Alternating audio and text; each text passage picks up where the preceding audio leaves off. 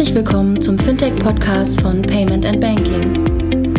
In unserem wöchentlichen Podcast sprechen wir mit interessanten Köpfen aus der Branche über unsere Hauptthemen Fintech, Payment, Banking und Mobile.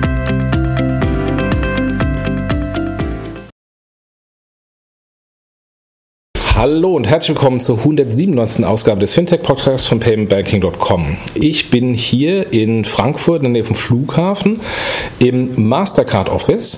Äh, vielen Dank übrigens Mastercard ähm, als unser, unser Sponsor. Ähm, jetzt kurz die Sponsoreinblendung. Was macht FinCompare eigentlich für Banken so attraktiv?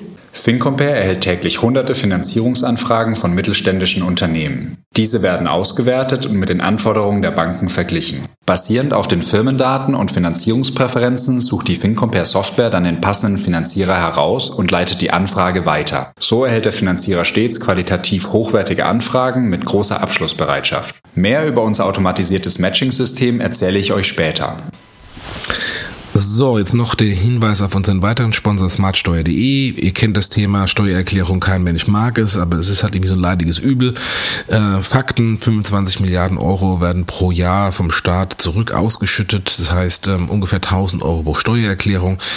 Ähm, warum Smartsteuer? Äh, das ist eine digitale Lösung, die die Steuererklärung schnell und online auszuführen lässt ähm, und man kann über KI sofort erkennen, äh, wie viel tatsächlich zurückerstattet wird und der Clou ist, Smartsteuer Mehrwertsteuer.de geht in Vorleistung für euch und äh, schüttet es schon aus, bevor das Finanzamt tatsächlich zahlt. Insofern interessante Lösung, schaut es euch an. Äh, die Zeit ist ja demnächst wieder da, dass man äh, die Steuererklärung 2018 abgeben muss. Weitere Informationen unter smartsteuer.de slash fintech. So, und jetzt zurück zum Interview. Und ich habe neben mir den äh, David Klemm sitzen. Äh, David, stell dich doch am besten mal vor. Ja, hallo Jochen. Ja, ich bin David Klemm. Äh, ich bin bei Mastercard in Deutschland zuständig für das Business Development im deutschen Markt. Ähm, Business Development kann vieles bedeuten. In unserem Fall bedeutet das ähm, die Zusammenarbeit mit den Händlern und Acquirern im deutschen Markt. Also ich habe nichts zu tun mit Issuing und äh, mit Ausgabe von Karten, sondern äh, mit meinem Team zusammen kümmern wir uns immer überall darum, wo Mastercard-Karten eingesetzt werden. Ja, und wir wollen mit David über das Thema Two-Factor Authentication sprechen, also 2FA, ähm, starke Authentifikation in Deutsch. Ähm, und da kommt ja ein paar Mandate ähm, in den nächsten Monaten und es gibt auch insofern neue Produkte. Kannst du vielleicht ganz kurz erstmal die Grundsituation erklären? Also was ist das Mandat? Ähm, bis wann muss wer was wie machen? Was hat es für Auswirkungen auf Händler und Kunde? Mhm. Also das Thema kann ja relativ schnell eine gewisse Komplexität erreichen. Vielleicht versuchen wir uns von, von einfach auf komplex durchzubohren. Ich denke, wenn man ganz einfach das sagen will, dann ist es so, dass es äh, der Gesetzgeber beschlossen hat äh, und zur Umsetzung gebracht hat mit der PSD2, dass ab 14. September 2019, also dieses Jahr, ähm, alle elektronischen Zahlungen stark authentifiziert werden müssen. Das klingt erstmal einfach. Äh, kompliziert wird es dann, äh, wenn wir es jetzt uns im Speziellen anschauen, was es bedeutet. Was heißt denn konkret? Was bedeutet es denn konkret? Das heißt konkret, ähm, erstmal ähm, starke Authentifizierung heißt erstmal, ähm, wie du schon gesagt hast, Authentifizierung mit zwei Faktoren. Ähm, das heißt, ähm, ich muss mich authentifizieren mit mindestens zwei äh, Faktoren aus drei möglichen, nämlich entweder etwas, was ich weiß, etwas, was ich besitze oder etwas, was ich bin. Oder um es mal anschaulich zu machen, indem ich zum Beispiel äh, ein äh, Smartphone mit einem Secure Element besitze und äh, mich biometrisch mit meinem Fingerabdruck äh, authentifiziere, dann habe ich zwei Faktoren, nämlich einmal der Besitz des Smartphones und zum anderen äh, die Eigenschaft meines Fingers, der über den Fingerabdruckgläser getestet äh, wird. Und dann habe ich zwei Faktoren und habe mich authentifiziert und bestätigt, dass ich ich bin. Okay, und das heißt, ich muss demnächst für alle Transaktionen, sei es natürlich Mastercard als auch nicht Mastercard-Transaktionen, also inklusive bis Lastschrift runter, äh, eine starke Authentifikation ähm, haben als ja. Kunde. Und das äh, wohl bemerkt eigentlich nicht nur jetzt, äh, auch wenn das jetzt die Diskussion wahrscheinlich ist, im Wesentlichen im E-Commerce, sondern es gilt ja auch äh, für POS-Zahlungen. Äh, da ist es nur in der Regel einfacher, weil wenn ich eine Chipkarte habe und mit einer PIN eine Zahlung freigebe, dann sind schon zwei Faktoren abgedeckt. Dann habe ich nämlich das Wissen der PIN und den Besitz des EMV-Chips. Äh, das sind zwei Faktoren. Ähm, das ist höchstens dann äh, an der einen oder anderen Stelle bei Contactless noch interessant, wo ja teilweise auf die Authentifizierung verzichtet wird. aber große Auswirkungen wird es natürlich im, im E-Commerce-Bereich haben, ja. Das heißt, wenn nicht das, das alte, zeigen Sie mir mal Personalausweis-Thema wieder zurückkommt am POS, äh, was ja jahrelang da war und auch jahrelang von Mastercard und Visa äh, bekämpft wurde. Ja, stimmt.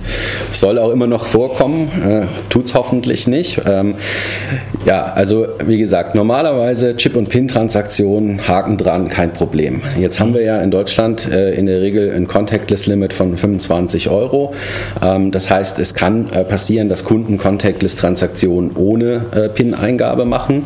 Und da gibt es ähm, in der Regulierung äh, die Anforderung, dass spätestens nach der fünften Transaktion oder 150 Euro eine Authentifikation gemacht werden muss, ähm, was im Grunde genommen so laufen wird, dass ähm, die äh, Issuing Bank das mitzählt und wenn dann die äh, fünfte Transaktion vorbei ist oder ich diesen Betrag überschreite, dann wird dem Terminal quasi ein Response-Code gesendet, ähm, dass es dann sagt, bitte jetzt die Karte äh, reinstecken und PIN eingeben. Äh, das kann dann äh, ab und zu mal kommen. Ich glaube ehrlich gesagt, im Moment wird es fast nie passieren, weil ich muss quasi fünf Transaktionen oder sechs Transaktionen hintereinander machen unter dem Contactless-Limit, ohne zwischendurch beim ATM gewesen zu sein, ohne eine Transaktion über den Betrag gemacht zu haben. Das passiert noch relativ selten.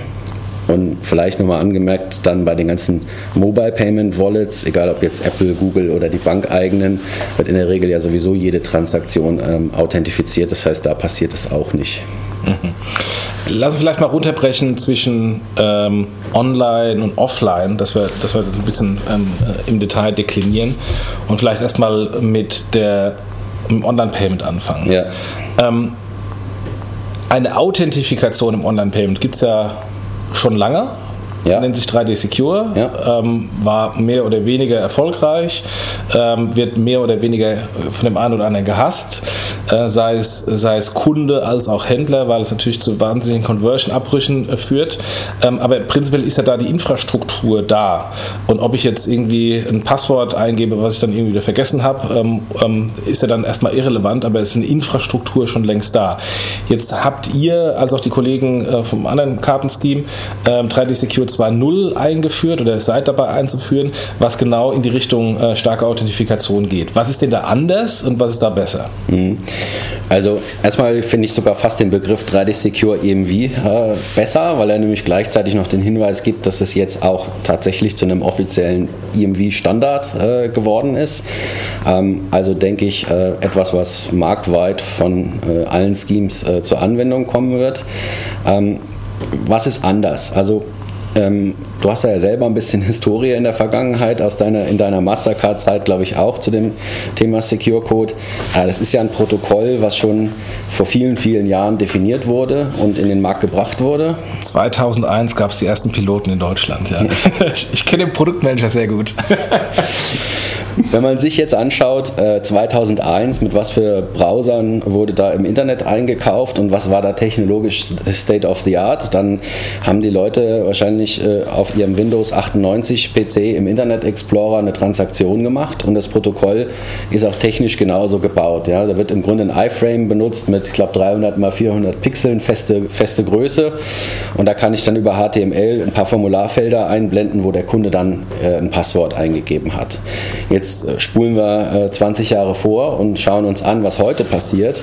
Ähm, dann haben wir natürlich die Smartphones, auf denen eingekauft wird. Da haben wir aber auch Smart TVs. Da haben wir die PlayStation und die Xbox. Und jeder, der schon mal für seine Kinder versucht hat, irgendwelche Credits für irgendein Online-Game auf der PlayStation zu kaufen und dann mit einem Controller da Kartendaten einzugeben und so weiter, der weiß, das ist eine ganz andere Welt als die, für die das Protokoll mal gebaut worden ist.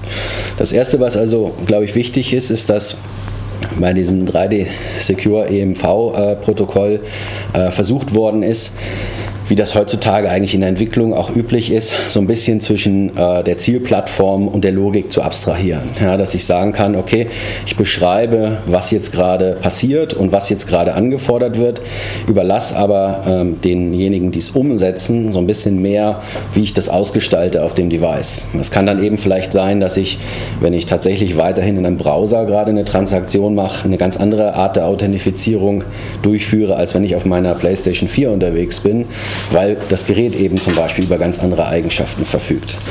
Ähm, das ist, glaube ich, eine sehr sinnvolle ähm, technologische Erweiterung, ähm, die sowieso schon gut ist, auch ohne PSD2 und SCA. Äh, was dann ins Spiel kommt, und da, darüber müssen wir sicherlich gleich noch reden, zu diesem zu dieser einfachen Einstiegsaussage, alle elektronischen Transaktionen müssen authentifiziert werden, gibt es ja jetzt noch, äh, und das ist im, im Rahmen der äh, regulatorischen Diskussion ja da reingekommen, eine ganze Menge an Ausnahmen, die die Marktteilnehmer ziehen können, um das Verfahren noch weiter zu vereinfachen im Sinne des Kunden. Und wenn man äh, diese Ausnahmen äh, benutzen will, ähm, dann äh, ist es sicherlich so, ähm, dass man auch ein bisschen mehr Intelligenz braucht. Also was meine ich damit? In dem 3DS EMV-Verfahren ist es so, dass deutlich mehr Daten Punkte ausgetauscht werden können zwischen dem Händler und dem Issuer als in der Vergangenheit. Heute bei dem alten Verfahren kriege ich ja im Grunde genommen nur angezeigt, Händlername XY möchte so und so viel Euro äh, Transaktion durchführen. In dem neuen Verfahren könnte ich dann äh, eben auch so Sachen mit übergeben, wo befindet sich das Gerät gerade, auf was für ein Gerät ist der Kunde unterwegs, ist das ein Stammkunde oder ein Neukunde. Also ich habe sehr viel mehr Datenelemente, die in dem Protokoll befüllt werden können. Und wenn der Händler ähm, das macht und dem Issuer da sozusagen mehr Auskunft erteilt, dann hat, der, äh, hat die Bank natürlich die Möglichkeit zu sagen, ich schätze die Transaktion vielleicht anders ein. Ich muss nicht mehr pauschal irgendwo jeden Kunden authentifizieren, sondern im Rahmen der gesetzlichen Ausnahmen kann ich vielleicht auch die eine oder andere Transaktion durchprüfen, durchwinken, ohne eben jetzt eingreifen zu müssen mit einem Authentifizierungsprozess. Kann ich da gleich mal reingehen? Also es gibt ja bei, ähm, bei PayPal dieses One-Touch-Verfahren, ja. äh, wo äh, quasi das Endgerät immer identifiziert wird. Also mhm. einmal muss ich sagen, das ist jetzt mein Handy. Dieses Endgerät wird immer über Device-ID immer wieder identifiziert. Man geht davon aus, dass ich ohnehin das Gerät nur nutze äh, und es per Fingerprint oder per äh, Face-Identifikation öffne und sonst niemand anderes Zugriff drauf hat. Deswegen äh, umgeht PayPal in dem Kontext ähm, die normale Benutzername-Passwort-Identifikation. Heißt das, dass wenn ein Händler diese Information nimmt und im Bereich Mastercard dem Issuer mitliefert, dass da jetzt eine Möglichkeit besteht für die Issuer, ein ähnliches Produkt anzubieten? Ich, hm, also äh, der Sinn des Ganzen geht genau in die Richtung. Ja? Also wir sind uns alle darüber einig, dass natürlich äh, ein, ein, ein, Verfahren, was wenig äh, eingreift in den Kaufprozess, dazu führen wird, dass die meisten Käufe äh, abgeschlossen werden können. Wir haben aber gleichzeitig die gesetzlichen Anforderungen zu bedienen, im Übrigen auch PayPal. Ähm, und ähm, ähm, jeder äh, wird schauen müssen, wie er das macht. Aber ähm, wenn ich rein einfach nur dem Issuer sage, ähm, der besitzt dieses Gerät, dann sind wir wieder bei einem Faktor. Das wird nicht mhm. reichen. Dann muss ich eben schauen, äh, wie kann ich den Issuer äh, ähm, sozusagen die Sicherheit geben, dass entweder zwei Faktoren zur Anwendung gekommen sind oder dass äh, die Ausnahmen, die in der PSD2 oder in den RTS äh, definiert sind, äh, angewendet werden können. Ähm, ich glaube, was ganz wichtig ist, ist, ähm, dass heute äh, ja auch ähm, die Praxis draußen so ist, ähm, dass Händler im Moment äh, basierend auf ihrem Risikoappetit entscheiden, wann sie 3D Secure zur äh, Anwendung bringen und wann nicht. Ähm, das heißt, ähm, der Issuer kriegt bei vielen Transaktionen äh, eine Autorisierung ohne eine 3DS-Challenge äh, oder eine 3DS-Anfrage und kann dann auch gar nichts mehr machen, außer zu entscheiden, ob er diese Transaktion approved oder ablehnt. Ähm, in der Zukunft mit der Vorgabe in der PSD2 muss eigentlich der Issuer nach meinem Verständnis immer in die Lage versetzt werden, zu sagen, ob er jetzt den Kunden authentifizieren muss oder nicht. Auch wenn der Händler oder seine Acquirer glauben, okay, hier liegt jetzt gerade eine Ausnahme vor, hier kann ich jetzt ohne äh, Authentifizierung was machen, dann kann der Händler das mitteilen. Er muss aber eigentlich immer ein 3DS-Protokoll starten und immer eine Anfrage schicken. Wenn es gut geht, kann der Issuer dann sagen, okay, super, ich sehe das auch so, Ausnahme greift und äh, der Kunde wird nicht gechallenged und kann seinen Einkauf abschließen. Aber die Bank, die Bank braucht immer das Final Say sozusagen. Die, die, kann nämlich dann immer sagen, nee, Moment mal, das war jetzt die achte Transaktion oder die, nee, beziehungsweise die sechste oder das war jetzt eine Transaktion, die mir besonders riskant vorkommt. Ich bin jetzt verpflichtet äh, im Rahmen der Vorgaben, dass ich eine Authentifikation mache. Ähm, und wenn ich nicht alle Transaktionen sozusagen anstarte in dem Protokoll, hat die Bank ja gar nicht die Möglichkeit, das zu tun. Mhm. Ja. Okay. Das heißt, das würde aber auch bedeuten, dass selbst Wallets à la PayPal sich nicht zurückziehen können, sagen, ich autorisiere diese Transaktion, äh, diese Karte einmal mit einer starken Authentifikation und dann nie wieder, sondern auch dann muss es so sein, dass beispielsweise der Issuer der Karte, die bei, bei PayPal hinterlegt ist, nach der fünften Transaktion sagt, ich will ja trotzdem nochmal ähm, eine Interaktion mit dem Kunden haben. Ja, wir kommen jetzt äh, so, so ein bisschen in, in den Bereich, wie sozusagen die verschiedenen Use Cases oder Ausnahmefälle zu bestimmen sind, weil mhm. das, was du jetzt gerade ansprichst bei PayPal, das gibt es ja, Szenarien könnte man sich ja auch vorstellen bei Card-on-File-Systemen der, der, der Merchants ähm, und da ist ja immer dann die, die Frage, also was passiert, wenn, wenn ich da Kunde wäre, werde beim ersten Mal und was passiert bei äh, Folgetransaktionen. Ähm, im Grunde genommen ist es so, um, um das vielleicht ein Stück weit vorwegzunehmen, ähm, nur weil der Kunde irgendwo Mitglied geworden ist oder irgendwo äh, einen Account angelegt hat und eine Zahlungsmethode hinterlegt hat, heißt es eben nicht, ähm, dass diese ganzen Regelungen dann nicht mehr greifen. Auch bei einer Card-on-File-Transaktion oder bei einer Wallet-Transaktion, wenn dann eben keine der Ausnahmen äh, greift, muss eine 2FR durchgeführt werden. Und das muss dann natürlich der jeweilige Dienstleister oder Anbieter regeln, dass er das in, einem, äh, in einer Art und Weise macht, die compliant ist zu den Vorgaben. Jetzt, wenn ich mal die Historie von 3D Secure anschaue, ähm, mit einer stärkeren Authentifikation, es war ja keine starke, aber zumindest eine stärkere, ähm, war ja das Problem, dass der Kunde, wann immer er dieses Fenster dann mal gesehen hat, zwei, dreimal im Jahr, das Passwort vergessen hatte und dann, und dann keine Lust hatte, in, im Shopping-Prozess sein Passwort zurückzusetzen und dann die Transaktion abgebrochen ist und dann was anderes genutzt wurde oder gar die ganze Transaktion abgebrochen wurde.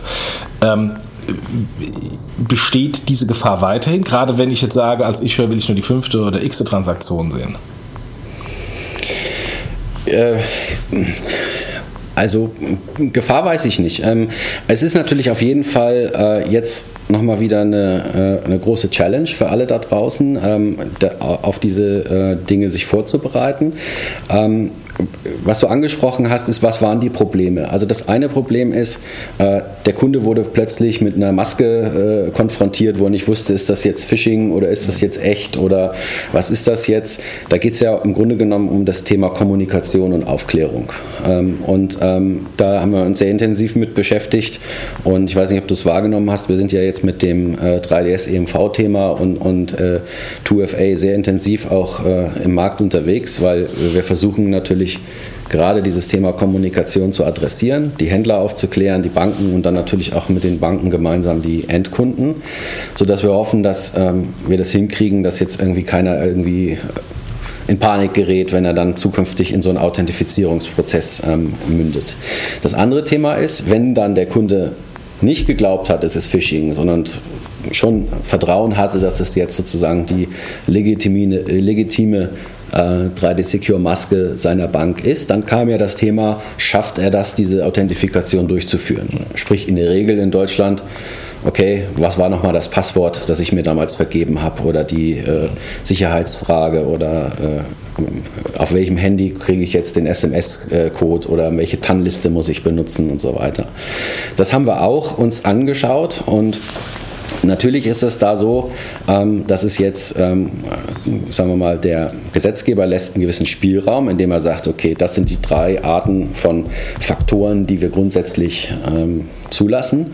Aber wir überlassen so ein bisschen der Industrie, was sie daraus macht. Also äh, Inherenz, Besitz, äh, Wissen, das kann alles Mögliche sein. Ähm, da haben wir Spielraum, was man davon macht.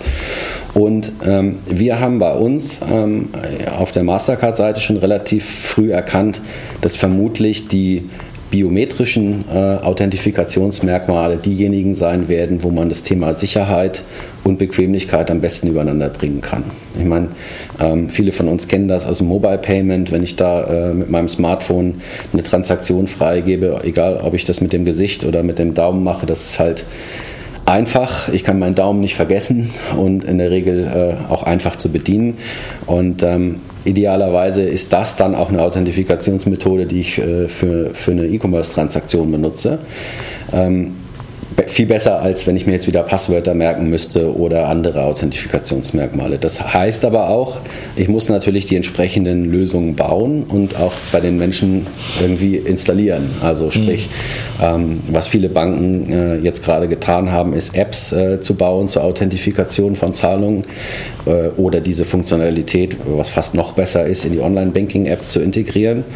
Und dann muss man sich das so vorstellen, in dem Moment, wenn du dann was kaufst und äh, der Händler die äh, Transaktion losschickt, der Issuer sagt, also ich glaube, wir müssen jetzt hier challengen und müssen eine Authentifikation machen, dann würde quasi die App deines Issuers involviert werden, die dann sagt, so hier ist jetzt eine Transaktion von dem Händler, bist du das wirklich, willst du das wirklich? Ich mache eine biometrische Authentifikation gegenüber meiner Issuer-App, die sagt Bescheid, das geklappt und der äh, Prozess äh, ist durch. Das ist vermutlich der, der, der Best Case.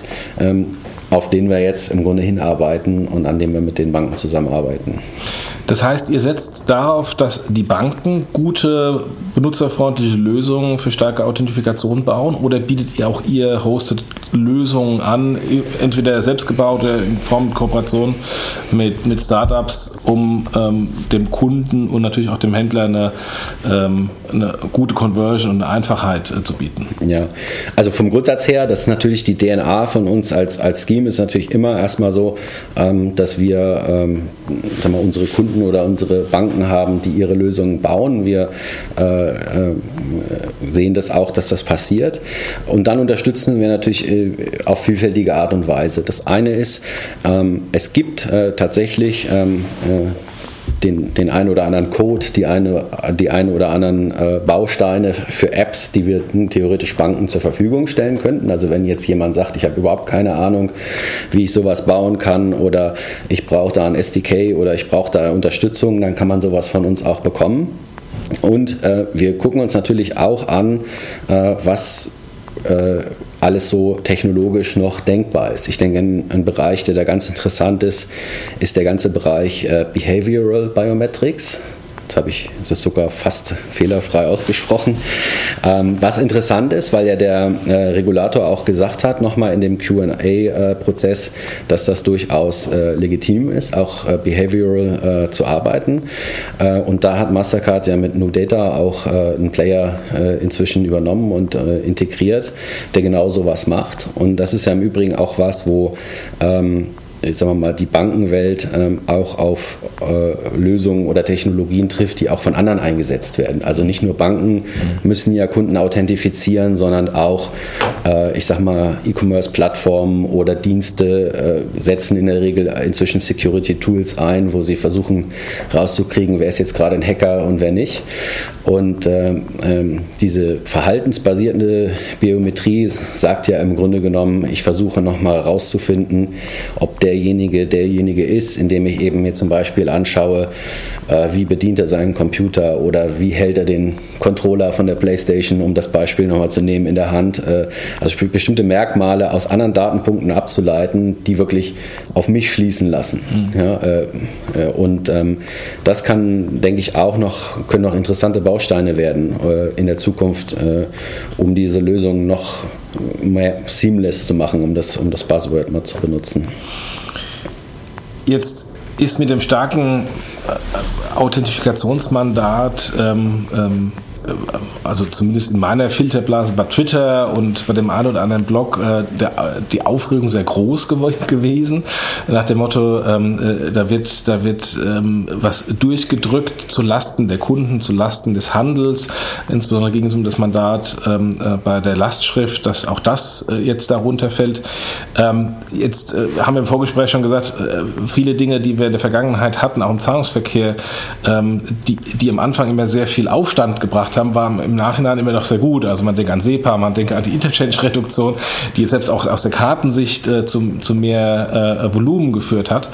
Ähm, insofern müssen wir mal schauen, was, was da jetzt in dem Bereich passiert. Ähm, ist aus eurer Sicht die Gefahr oder seht ihr die Gefahr, dass es zu einer Verlagerung von Zahlungsvolumen führt im Payment Mix, weil manche Zahlmethoden ja mehr und manche Zahlmethoden ja weniger darunter leiden? Also beispielsweise Rechnungskauf ist ja eine verlagerte Situation und natürlich habe ich eine starke Authentifikation dann bei der Überweisung, aber im Payment Mix, im Checkout-Prozess habe ich erstmal keine, äh, keine Störung äh, des, des, äh, der, der Zahlung. Ja, also vom Grundsatz her, äh, ich sag mal, das ist jetzt sozusagen äh, äh jobimmanent bei mir. Ich habe natürlich jede, jede, Nacht Angst vor Zahlungsmittelverlagerungen und dass weniger mit Karte bezahlt wird. Das ist also im, Grunde genommen nichts Neues. Und ähm, ehrlich gesagt, ich versuche mich regelmäßig zu informieren und, und schlau zu machen, ähm, wie performen denn verschiedene Zahlungsarten. Also ich selber und auch meine Wettbewerber, weil ich natürlich am Ende des Tages weiß, für den Händler ist, ist ist die Attraktivität eines Zahlungsproduktes ähm, Preis multipliziert mal äh, Conversion. Ja? Mhm. Äh, weder eine super Conversion äh, bei einem hohen Preis, vielleicht durch hohes Risiko, noch umgedreht nützt dem was. Es muss beides funktionieren. Mhm. Und ähm, man kann natürlich über die Jahre, äh, sieht man, da gibt es Veränderungen, äh, Dinge kommen, Dinge gehen. Ähm, Natürlich, also das ist, glaube ich, mit der Grund, warum wir jetzt äh, äh, relativ äh, intensiv an diesem Thema dran sind. Äh, wir wissen, dass natürlich solche Veränderungen Auswirkungen haben können. Und ich versuche so ein bisschen immer auch die Fahne hochzuhalten und wie du es gerade gesagt hast, es muss nicht unbedingt nur nach hinten losgehen. Äh, es besteht auch eine riesen Chance da drin. Ja. Wenn ich das schaffe, einen gewissen Infliction Point zu erreichen, einen gewissen Zündpunkt, wo äh, die Nutzung solcher Verfahren steigt und die Kunden dann entsprechend damit vertraut sind. Und ich glaube, da gibt es auch viele Beispiele äh, rund um den Globus in, verschiedenster Konstellation, dann wird es irgendwann so gelernt, ähm, dann ist, stört es auch keinen mehr und dann muss ich am Ende des Tages sagen, wenn ich dann in, äh, zumindest mal in Europa äh, eine super sichere Kartenzahlung habe äh, zu einem regulierten Preis, dann habe ich glaube ich einen ziemlich guten Deal, den ich dem Händler anbieten kann. Absolut. Und ähm, jetzt, äh, wenn ich mir mal die User Experience von Apple Pay und Google Pay anschaue, online, also jetzt nicht im stationären Handel, sondern online, ähm, die ist ja heute schon stark authentifiziert. Ja. Ähm, und, ähm, und da kann sich selbst ein PayPal äh, eine große Scheibe von abschneiden. Ja, da hast du ja schon äh, an anderer Stelle drüber, äh, drüber gesprochen. Äh, ja, sicher. Also ähm, das, was da jetzt passiert ist mit den äh, Smartphone-Wallets, ähm, das ist natürlich jetzt sozusagen immer das Leapfrogging. Ja. Ich habe jetzt sozusagen ohne Legacy ähm, da frisch was gebaut. Das muss man sicherlich sagen, dass die Mobile-Wallets äh, in der Regel ähm, eine starke Authentifizierung mit einer guten User-Experience schon anbieten. Äh, da können Banken und Konsumenten auf so ein Angebot auch zugreifen. Und das wird natürlich andere dann wieder anspornen, äh, entsprechend äh, auch genauso gut oder noch besser zu werden. Ja, und ähm, äh, so, das ist ja auch, glaube ich, ein Stück weit gewollt, äh, wird dann das Rennen wieder gestartet, dass alle wieder ein Stück besser werden, ein Stück sicherer. Und am Ende des Tages, wie du gesagt hast, ist es dann vielleicht so wie in vielen anderen Bereichen auch, dass wir in Europa in ein paar Jahren sagen, ja, da haben wir was Gutes gebaut und sind anderen Regionen auf der Welt vielleicht sogar ein Stück weit voraus. Mhm. Bevor wir gleich auf den POS nochmal kommen, wo ja die Welt insgesamt noch ein bisschen einfacher ist, nochmal eine Frage. Wenn wir jetzt mal nach vorne schauen, ähm, Ende des Jahres, wie stark ähm, drückt ihr denn dieses Mandat, dieses gesetzliche Mandat durch? Oder ist seid ihr letztendlich nur, dadurch, dass ihr Transaktionsverarbeiter seid oder Routing-Instanz, nur derjenige, der ein paar Datenfälle hinher routet und, ähm, und die Stärke des Durchdrückens ist dann abhängig vom ähm, Acquirer und vom Issuer? Ja, also ähm, ich glaube, an der Stelle, ähm, jetzt muss man sich beide Seiten anschauen, also Issuing-Seite, Bankenseite und äh, Händlerseite. Auf der Issuing-Seite, ähm, glaube ich, gibt es nicht so viel zu drücken, weil äh, wenn Banken eins äh, verstehen, dann sind es Compliance-Anforderungen, mhm. Notgedrungen und auch zu, aus gutem Grund. Ähm, die Banken haben das verstanden, dass sie entsprechend sich vorbereiten müssen, weil natürlich keiner am, im September in der Situation sein will, dass er das nicht umgesetzt und angeboten bekommt. Das ist auch nicht so kompliziert aus meiner äh, nicht ganz äh, aus erster Hand Marktsicht, aber wenn ich mit den Kollegen rede, weil ähm, Banken setzen ja in der Regel für, de, für die äh, Authentifizierung über das äh, 3DS-Protokoll Dienstleister ein, ähm, also die sogenannten ACS-Provider, ähm, die dann ähm, diese Lösungen hosten und äh, für die Banken äh, bauen. Und das sind nicht so viele. Das ist mhm. genauso wie wenn ich jetzt eine neue Anforderung im Geldautomatenbereich hatte, dann habe ich halt irgendwie NCR und, und, und Nixdorf und dann nach zwei, drei Anbietern haben es alle umgesetzt. Mhm. Deshalb gehe ich auch davon aus, dass auf der äh, Bankenseite jetzt äh, ab April die Lösungen äh, da sein werden. Es gibt schon die ersten, die auch wirklich Live-Transaktionen äh, schon getestet haben. Und dann ist das da dann kann das Ganze natürlich nur funktionieren, äh, wieder Henne und Ei, wenn es dann natürlich auch von der anderen Seite genutzt wird, was wir vorhin schon angesprochen haben. Eine Bank hat nur eine Möglichkeit, den Konsumenten zu challengen, wenn der Händler und seine Acquirer diese äh, Protokolle auch nutzen und, und äh, auf das Verfahren zugreifen. Ähm, da tut sich auch unheimlich viel. Äh, ich weiß aus vielen Projekten, dass natürlich alle Acquirer und PSPs diese entsprechenden Lösungen bauen und auch anbieten werden. Ein Stück weit, glaube ich, hm, war es nicht hilfreich, dass jetzt viele Detailfragen äh, im, im, Rahmen dieses QA-Verfahrens äh, noch so ein bisschen haben sie auf sich warten. Also es gab noch viel Interpretationsspielraum an vielen Ecken, wo der eine oder andere gehofft hat, naja, vielleicht äh, geht es dann doch irgendwie an mir vorbei, weil ich in meinem Use Case da irgendwie ähm, außen vor bin. Und das hat dann leider vielleicht dazu geführt, dass der eine oder andere sich noch nicht genug damit beschäftigt hat. Aber ich glaube, das wird auch kommen, weil es ist dann am Ende des Tages für den Händler äh, nicht so schwierig. Äh, und um auf das Thema Drücken äh, zurückzukommen, ähm, ich glaube, der, der größte Druck entsteht dann ähm, letztlich aus den Commercials. Ja? Wenn dann ich feststelle als Händler, dass ich viel mehr Ablehnungen bekomme, weil ich halt Issuer da draußen habe, die sagen, ich bin incompliant, wenn das äh, ohne Anfrage reinkommt, dann werde ich dann als, als Händler eben doch äh, äh, ein bisschen Code ändern, dass ich dann äh, bei dem API von meinem PSP auf, auf das volle Programm zurückgreife, um dann wieder meine Approval-Rate äh, im, im Griff zu haben. Also ich glaube, ähm, dass eben auf der einen Seite, dass es eine Compliance-Vorgabe ist und auf der anderen Seite, dass es einfach auch im wirtschaftlichen Interesse der Beteiligten nicht dafür sorgen wird, dass das dann auch funktioniert. Du hast ja sehr viel mit Händlern zu tun. Ähm, wie informiert und wie bereit sind die denn schon? Oder wird, es da im Herbst ein großes, großen, also großes Aufwachen geben, weil Issuer und Acquirer und PSPs einigermaßen bereit sind, ähm, aber dann die Frontends beim Händler irgendwie nicht funktionieren und dann äh, das Geschrei groß ist? Ja, also erstmal ist es so, glaube ich, ähm, dass wenn man ähm, sich die Händler mal anschaut, also es gibt jetzt nicht so viele, die komplett überhaupt nicht in der Lage wären, 3D äh, Secure zu benutzen. Und viele tun es auch, wenn auch vielleicht nur zu einem geringeren Teil ihrer mhm. Transaktionen. Für die ist es, glaube ich, äh, schon gar nicht so ein großer Sprung. die steuern dann in der Regel irgendeine Schnittstelle von dem PSP an und sagen, authentifiziere mir jetzt diese Transaktion. Ähm, dann äh, gegebenenfalls zu sagen, ich mache das immer statt nur manchmal und im Hintergrund wird ein anderes Protokoll noch eingesetzt, ist, glaube ich, nicht so schwierig.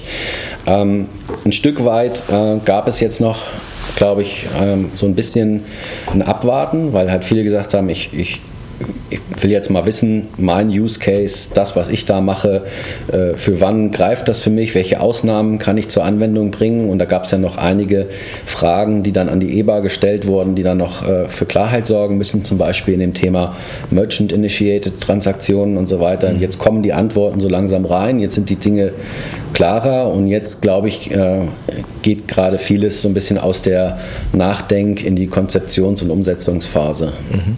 Okay.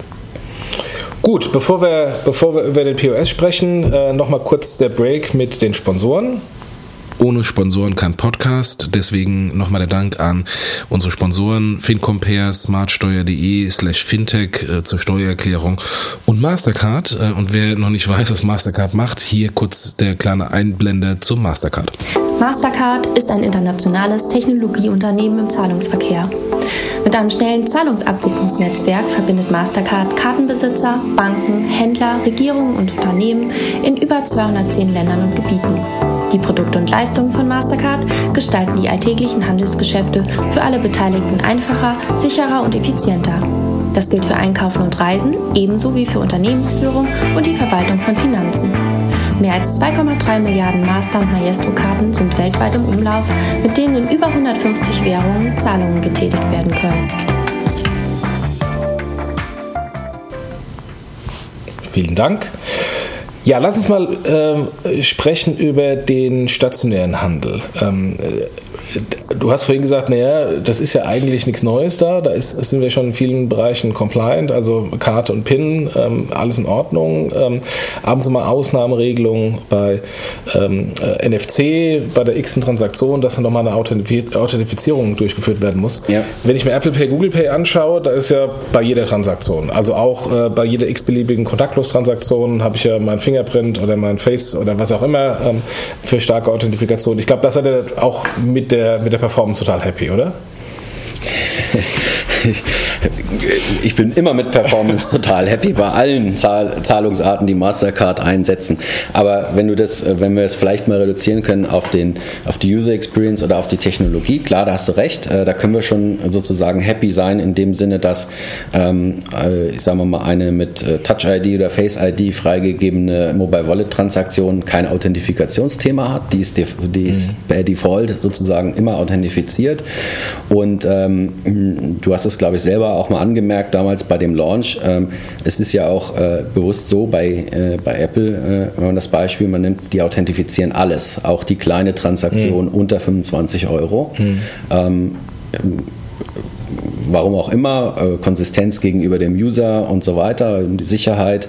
Ähm, also da gibt es kein Thema. Und das kann man auch, ähm, muss man sagen, nicht nur einschränken auf Google und Apple. Letztlich jeder Mobile Wallet Betreiber, auch ein Issuer, auch eine Bank, eine Sparkasse, die äh, eine Lösung hat, kann natürlich so vorgehen. Teilweise wird äh, bei äh, Mobile Wallets noch mit Online-PIN gearbeitet. Also ich gebe am Terminal eine PIN mhm. ein und die Mobile Wallet emuliert quasi nur eine Karte. Das ist das, was wir Card-like Behavior nennen.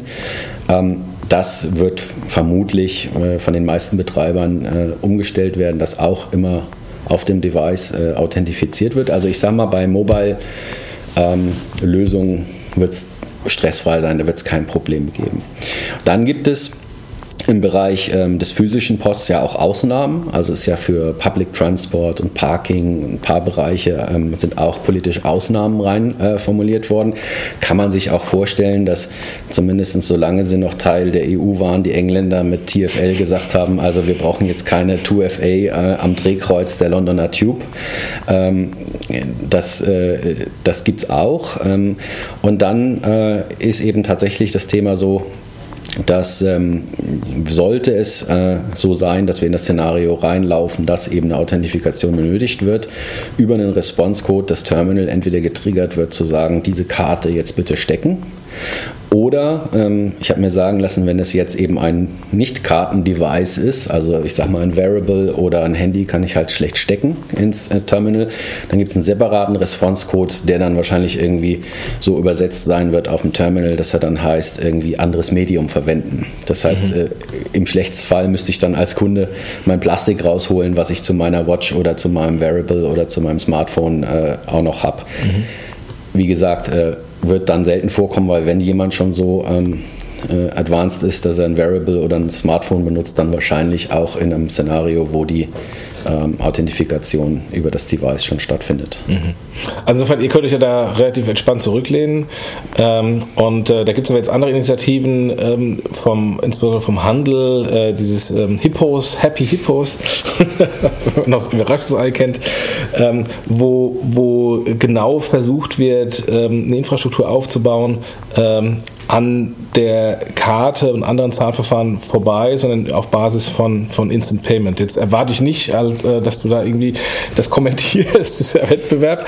Ähm, ich äh, wollte einfach mal kurz mit dir sprechen, wie du da ähm, das Problem siehst, äh, Zwei-Faktor-Authentifikation in, in der Schlange, weil ähm, bei Apple Pay und Google Pay und ähm, äh, auch mit der Karte ist es ja gelöst, das Problem, wunderbar einfach und bequem.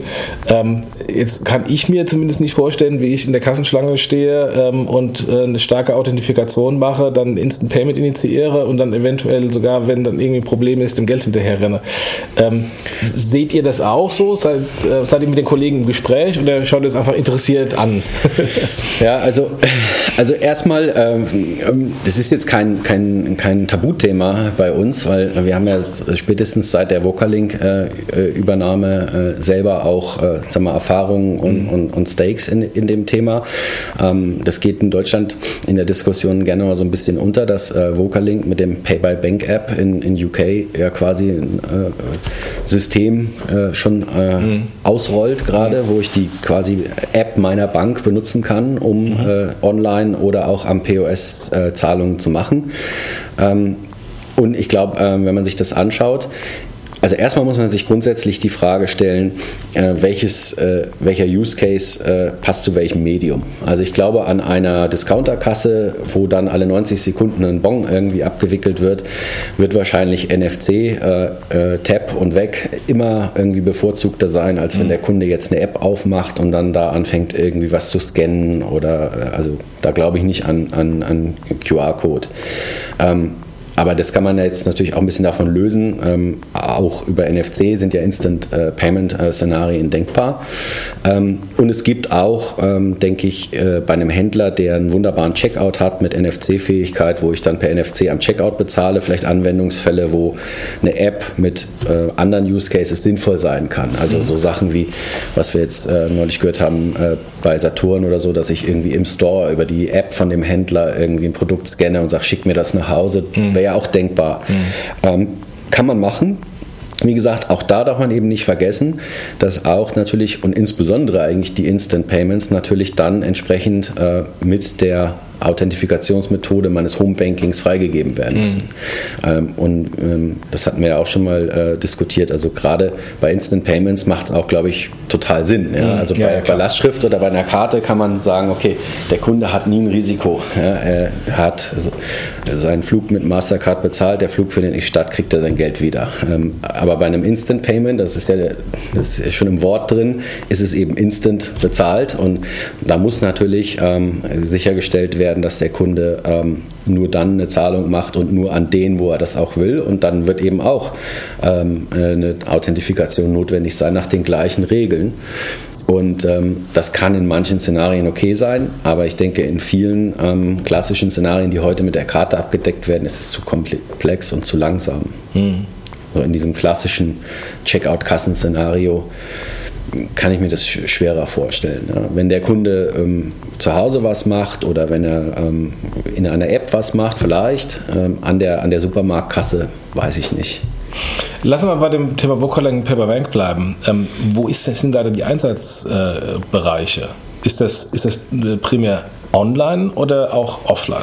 Ich kann tatsächlich beides damit machen und es ist sogar so, dass ähm, in, in, in dem äh, Verfahren vorgesehen ist, dass quasi NFC mit der Mastercard-Akzeptanz als Fallback auch noch genutzt werden kann. Also ich hm. kann dann mhm. sozusagen, äh, äh, das Telefon kann dann auch noch äh, eine tokenisierte Mastercard, virtuelle Karte quasi äh, an einem Terminal ausspucken, was mit Pay by Bank äh, gar nichts zu tun hat und ich kann mhm. quasi die Mastercard-Akzeptanz-Rails auch noch benutzen, um international dann äh, eine, eine, Akzeptanz zu haben. Da mhm. wird dann quasi der, die, die, die Mastercard-Akzeptanz als, als Emulationslayer sozusagen noch verwendet. Aber es ist mhm. für, für beides ausgelegt. Ja. Und wo ist das im stationären Handel schon eingesetzt in UK?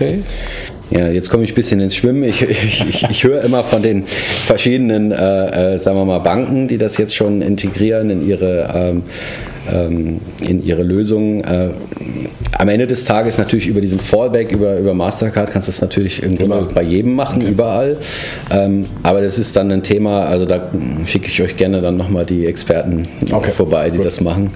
Die sind auch öfters mal in Deutschland.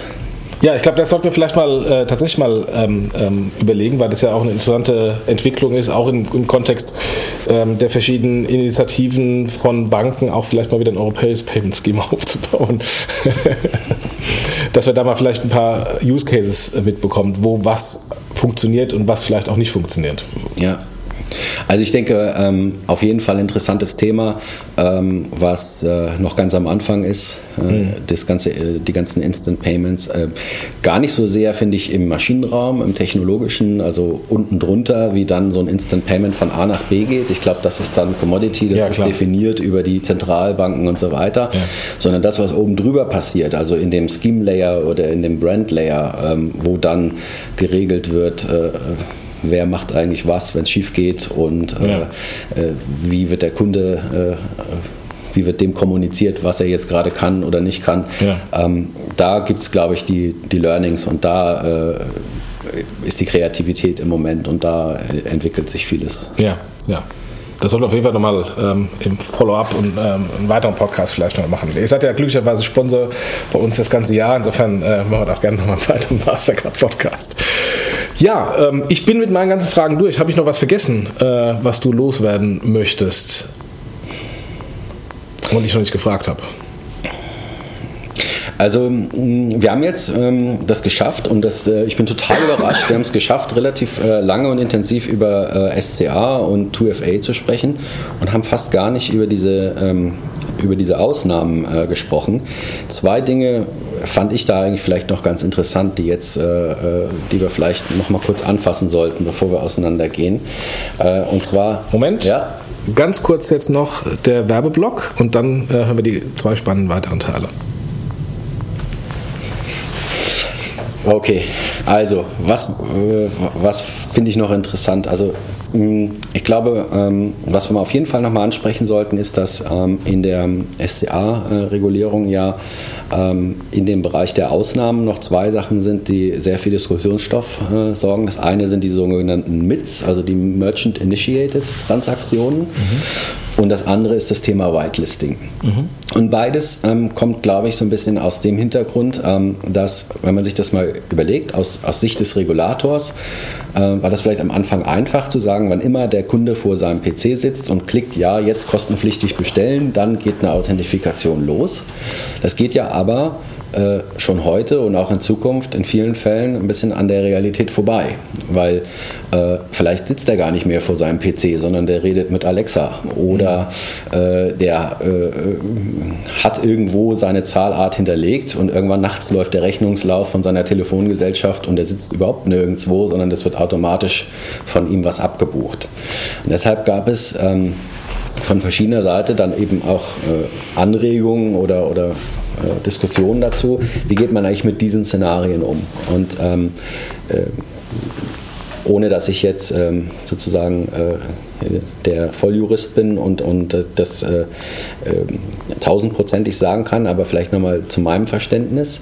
Bei den Merchant-Initiated äh, Transaktionen ist jetzt in dem, in dem QA, glaube ich, der letzte Stand der Dinge der, dass gesagt worden ist, immer dann, wenn die Transaktion stattfindet, ohne dass der Kunde was gemacht hat, um diese Payment zu triggern. Mhm. Also sprich, der Kunde ist nicht on Session oder mhm. der Kunde äh, hat nicht gerade irgendwie was gemacht. Dann ist es eine Merchant-Initiated Transaktion. Da gab es lange Zeit Diskussionen, muss es immer der gleiche Rhythmus sein, also immer jeden Monatsersten, muss es immer der gleiche Betrag sein. Mhm.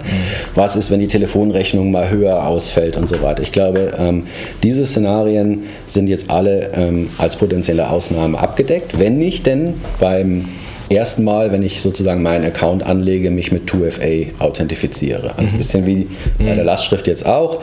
Beim ersten Mal gebe ich meine Karte an, authentifiziere mich stark. Das heißt, es ist klar, ich bin derjenige, der die äh, Karte dahinter legt. Und dann darf eben der Telefongesellschaft äh, bei mir äh, abbuchen.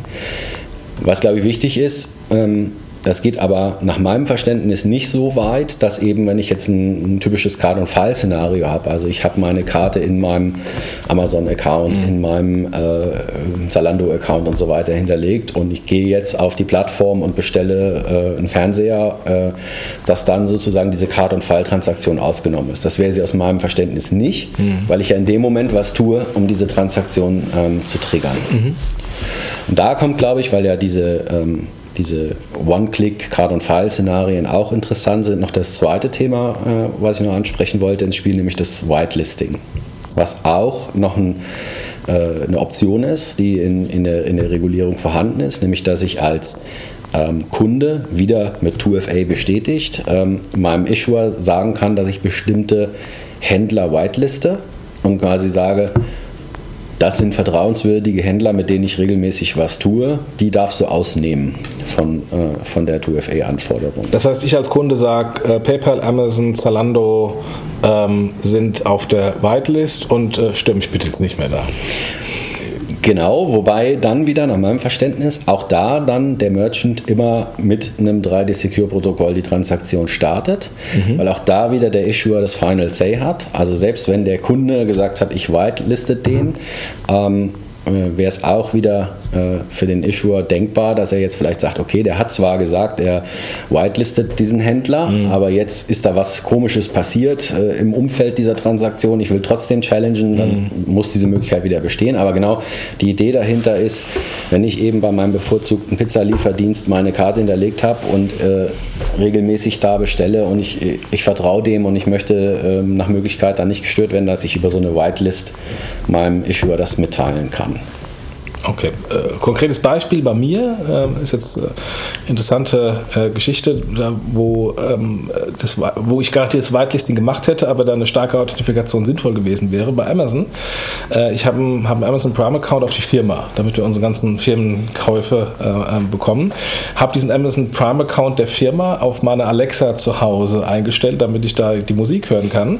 Und plötzlich war auf meiner Corporate Card, oder auf der Firmen Corporate Card, nicht auf meiner, sondern auf der Firmen Corporate Card, ähm, eine 3-Euro-Transaktion. Sind wir ins Amazon-Konto gegangen, haben die aber nicht gefunden, die 3-Euro-Transaktion. Im dritten Monat äh, haben wir gesagt, was ist denn da los? Haben bei Amazon angerufen und dann äh, tippte der gute Mensch und sagte, ja, ja, da ist ähm, mit dem Amazon Echo, ähm, mit der und der IP-Adresse an dem dem Tag das äh, Musikabo abgeschlossen worden.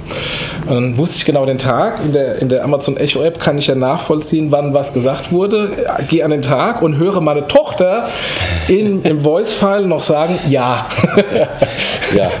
Also insofern, ähm, ich hätte, äh, hätte garantiert Amazon gewitelistet, aber da es noch keine äh, Identifikation, wer mit der Alexa spricht, gibt, äh, kann natürlich dann auch die Tochter wunderbar Transaktionen initiieren. Also wir stellen fest, es gibt Family Fraud im Hause Siegert.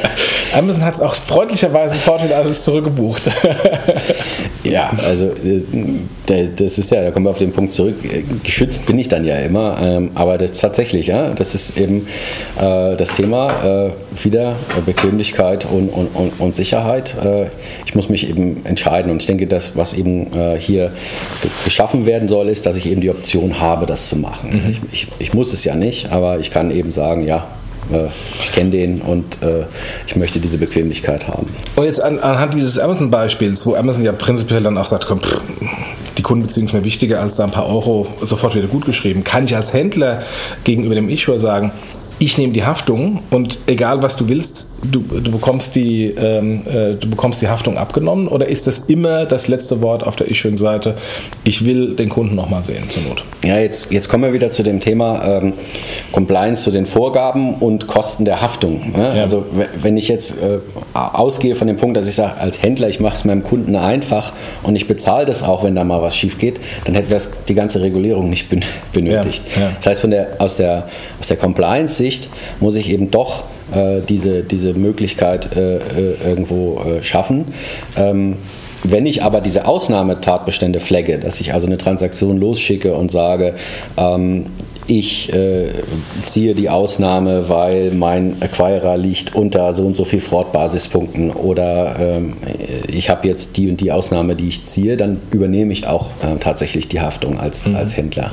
Okay. Ja, das bleibt bestehen. Aber okay. es gibt eben trotzdem dann die Möglichkeit für den Issuer zu sagen, nee, ich möchte jetzt äh, hier eine Authentifizierung machen gesetzlich so vorgegeben im, mit der Begründung, dass dann letztlich das gesamte Ökosystem davon profitiert, dass weniger äh, Kosten für Betrug entstehen. Ja, aber das heißt, im Umkehrschluss war auch, dass der Issuer immer noch sagen kann, der Aufwand jetzt mit dem Kunden zu reden, ist mir zu groß. Ich nehme die Haftung ähm, und, ähm, und will gar nicht zwangsweise jedes Mal mit dem Kunden die Authentifikation durchführen müssen. Ja, oder aber umgedreht ähm, über diese, ähm, über diese Gesprächigkeit, die da jetzt sozusagen neu entsteht, ähm, dass der Issuer, äh, und das ist das, woran wir arbeiten, äh, viel besser versteht, was sein Kunde Jochen Siegert eigentlich so macht mhm. und äh, viel mehr erprobt und viel mehr äh, tatsächlich Business zustande kommt, mhm. ähm, weil die Systeme intelligenter werden und da mehr passiert. Weshalb wir auch eben zum Beispiel dafür sind, dass gerade auch wenn diese Ausnahmen gezogen werden, immer zumindest diese 3DS-Daten übermittelt werden werden sollten, damit die entsprechenden Maschinen auf beiden Seiten auch lernen können und besser werden können. Weil am Ende des Tages ähm, haben wir ja immer noch im E-Commerce geringere Approval-Raten als im POS. Mhm. Ähm, teilweise so gering, dass man sagt, wenn das physisch im Aldi mir passieren würde, äh, dann äh, hätte ich die Karte die längste Zeit gehabt. Und ähm, das als Industrie ähm, sind wir da, glaube ich, äh, über alle Schemes hinweg im Moment auch dran, dass wir sagen, es muss eigentlich nicht so sein. Über mhm. die technischen Möglichkeiten, die wir jetzt haben, ähm, streben wir eigentlich an, dass das dann eben genauso gut funktioniert. Und das ist dann, glaube ich, auch der Benefit ähm, für den Händler am Ende des Tages, wenn da mehr, äh, wenn da weniger False Declines quasi stattfinden, weil einfach irgendeiner nicht weiß, was er damit anfangen soll mit der Transaktion.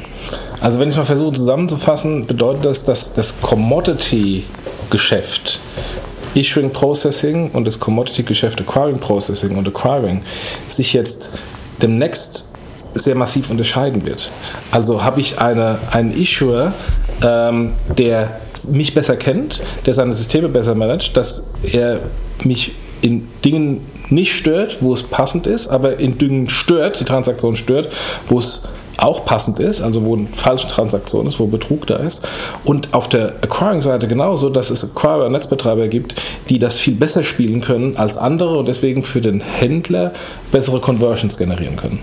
Ja, also ich, ähm, ich, bin jetzt kein ausgewiesener Processing-Experte, aber was ich schon wahrnehme oder was ich schon sehe ist, und ähm, wir haben ja schon das vorhin angesprochen, wir haben Interchange-Regulierung gehabt, wir haben alle möglichen Veränderungen gehabt, sodass ja letztlich äh, ähm, äh, immer wieder alle versuchen, wieder einen Sprung besser zu werden. Und ich glaube, was man schon sehen kann, ist, dass die äh, Performance des eigenen Angebots ähm, heute eine viel größere Rolle spielt als in der Vergangenheit. In der Vergangenheit sind Dinge vielleicht sehr stark über Preis gelaufen, mhm. über äh, Outsourcing-Vereinbarungen mit einem gewissen Eurobetrag, äh, Haken dran. Ich glaube, inzwischen ist es so, ähm, auf der einen Seite weil man es muss, auf der anderen Seite auch, weil, ähm, es transparenter geworden ist, dass jeder schaut, ähm, wie performt eigentlich da mein ACS-Provider, mein Prozessor, mhm. äh, mein äh, Acquirer oder mein PSP und ist es nicht vielleicht auch gut, äh, da äh, mit einem anderen äh, mal was auszuprobieren, weil der vielleicht das gleiche kostet oder vielleicht sogar ein Stück teurer ist, aber doppelt so gut. Also mhm. ähm, die, die, die Performance ähm, spielt eine immer größere Rolle auch in der Diskussion, das sehe ich auch. Also eine spannende Chance auch für Neueinsteiger im Acquiring und PSP-Geschäft, ähm, dem Händler mehr Volumen zu generieren, mehr Conversion zu generieren, weil man einfach die Regularien besser versteht und auch die Komplikation mit dem Issuer vielleicht besser spricht, als jemand, der Massengeschäft hat und dem das alles gar nicht interessiert. Auf der anderen Seite hat natürlich derjenige, der jetzt der Incumbent ist, mit der großen Masse auch einen entscheidenden Vorteil, dass er nämlich sehr viel Daten hat. Ah, okay, stimmt. Ja? ja. Mhm. Also äh, wenn ich jetzt irgendwo schon einen großen Market Share habe, dann läuft sehr viel über meine Maschine und ich kann die auch, wenn ich es gut mache, richtig gut trainieren und habe mhm. auch einen Vorteil. Also ähm, Chancen sind, sind überall da ähm, und wird jetzt spannend, was der Markt daraus macht. Okay, ja, dann mal schauen, wie wir in einem Jahr oder in zwei Jahren dastehen. Ähm, es ist, äh, ist wie bei allen Dingen auch in der Vergangenheit, bei PSD1 oder jetzt PSD2 ähm, äh, oder Interchange-Regulierung, Veränderungen sorgen immer äh, für eine Bewegung des Marktes und mal gespannt, wie der Markt sich dann in, äh, in ein paar Monaten und ein paar Jahren darstellt. Ob er sich massiv verändert hat zugunsten von einigen wenigen, ob er ähm, gesagt hat, naja, das war ein Sturm Wasserglas und alles okay. Ähm, Status quo ist geblieben. Äh, das, äh, da sind wir mal gespannt. Wenn der erste PSD3-Entwurf kommt, reden wir wieder. ja, äh, wird es garantiert geben. Es ist nur die Frage des Wann. Ja, vielen, vielen Dank. Danke, Jochen. Und äh, lass uns das Thema mal äh, beobachten. Und äh, ich komme mal, ich nerv euch mal wegen des äh, MyBank-Themas. Äh, oder Pay, Pay, nicht MyBank, Pay by Bank. Pay by Bank-Themas. MyBank das. Ja. Ähm, mit, mit Vocalink. Das ja. Äh, ist, ein, ist, ein, guter Punkt. Das bringen wir auch mal als Podcast. Okay, super. Gut, vielen Dank. Dankeschön. Danke. Tschüss. Tschüss. Und zum Abschluss nochmal der Dank an die Sponsoren smartsteuer.de slash fintech, FinCompare und Mastercard. Wie automatisiert FinCompare den Vergleich zwischen Finanzierungsanfragen und den Kriterien der Banken? FinCompare nutzt einen selbstentwickelten Algorithmus, um die individuellen Finanzierungsanfragen mit den Kriterien der Finanzierer zu matchen. Wir leiten immer nur passende Finanzierungsanfragen an den richtigen Finanzierer weiter. Das erhöht die Abschlussquote, stellt die Qualität des Leads für die Bank sicher und beschleunigt den Prozess für den Kunden. Das Tolle hierbei ist, dass die Finanzierer selbst Zugriff auf die FinCompare-Plattform haben. Dadurch können sie selbstständig ihre Kriterien anpassen, die Finanzierungsanfragen untersuchen und mit dem Kunden kommunizieren. Um die weiteren Vorteile von FinCompare zu erfahren, besucht einfach www.fincompare.de.